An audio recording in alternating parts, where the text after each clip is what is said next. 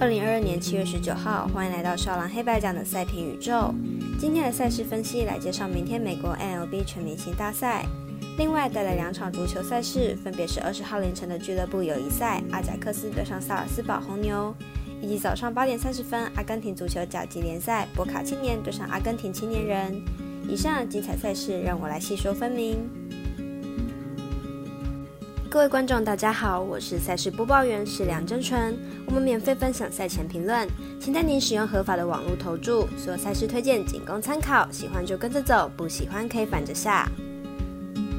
这个赛前评论是给想要以合法运彩的人看的。如果你不是彩迷，也可以了解一下，不要觉得是浪费时间。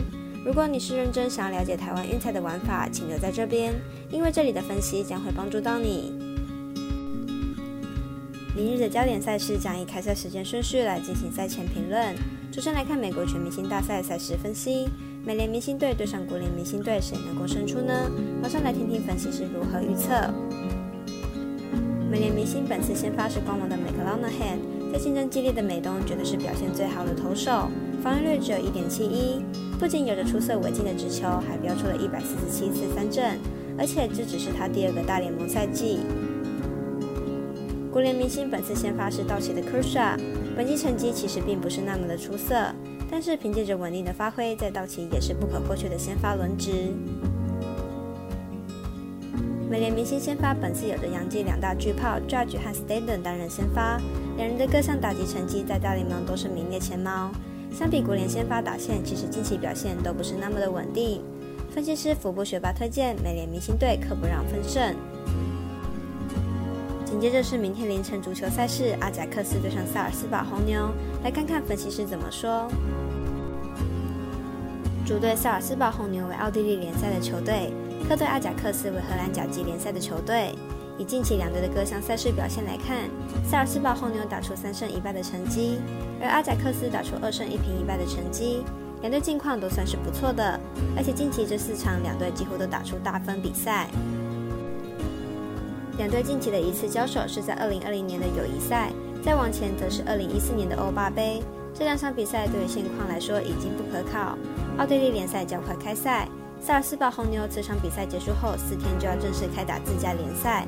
相较之下，阿贾克斯还有很多时间可以准备新赛季。看好萨尔斯堡红牛此场可以较快进入状况。分析师刺激金童预测萨尔斯堡红牛主不让分胜，预测正比一比二、二比三。最后来看另一场足球赛事，明早八点四十分，博卡青年对上阿根廷青年人，来了解一下两队的近况。主队阿根廷青年人近期两场比赛皆取胜，球队状态正佳。客队博卡青年上一轮主场也是取胜，但博卡青年的取胜是终结了球队五连不胜的窘境。以状态来说的话，阿根廷青年人略胜一筹，而且又有主场优势，看好本场比赛阿根廷青年人可以守住主场。两队历来同主客的交手记录，阿根廷青年人其实蛮有优势的。球队在主场有七成五的不败率，近五次主场交手，博卡青年仅输过一次。此数据资料更加提升了阿根廷青年人主场的信心。分析师赤井金童预测阿根廷青年人主不让分胜，预测正比一比二、零比二。以上内容也可以自行到脸书、FB、IG、YouTube 各大 Podcast 或加入官方 Line 及 Room 等网络媒体搜寻查看详细的文字内容。